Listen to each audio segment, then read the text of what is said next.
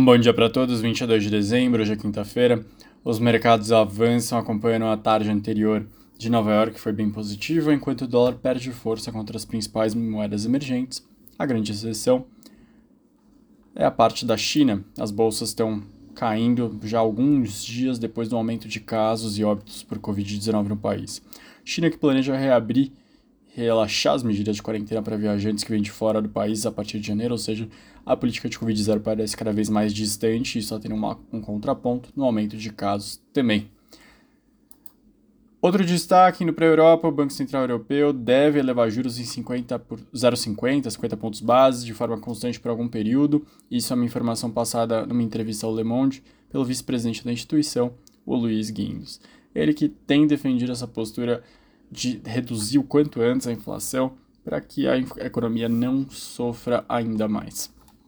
Ontem, durante a visita do presidente da Ucrânia, Vladimir Zelensky, a Washington, o Biden prometeu um pacote de 2 bilhões de dólares e envio de mísseis defensivos ao aliado.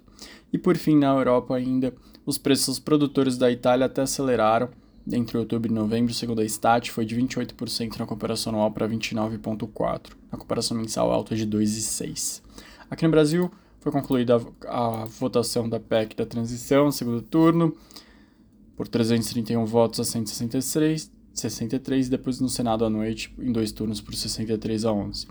O Centrão está cobrando do presidente eleito Lula ministérios que somam cerca de 20, 94 bilhões de reais em verba para gastar no ano que vem. A medida que teve o prazo de validade reduzido de dois anos para um, amplia o teto de gastos 145 bilhões para bancar algumas das promessas eleitorais. Em troca, o União Brasil, por exemplo, está pedindo o Ministério de Minas e Energia e Desenvolvimento Regional, além disso, controle da Companhia de Desenvolvimento do Vale do São Francisco e Parnaíba. O PSD, que é infraestrutura, que será dividido agora em agricultura e turismo, em, em duas pastas, além da agricultura e turismo.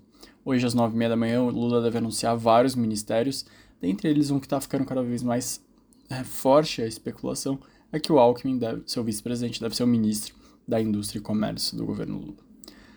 Ontem à noite, o Congresso aprovou mais um reajuste para servidores públicos, no caso, 18% para os ministros do Supremo Tribunal Federal. Vai passar de 39 mil para 46.366, com altas progressivas até 2024. Ainda tem que passar por sanção ao veto presidencial, o impacto no ano que vem dos salários dos ministros é de 910 mil reais.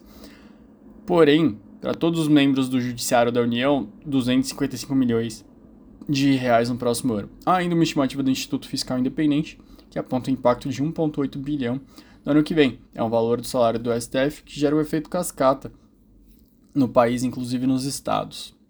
E por fim, o levantamento do valor econômico com o mercado mostra que a expectativa me mediana da, do Ibovespa no ano que vem é de 2023.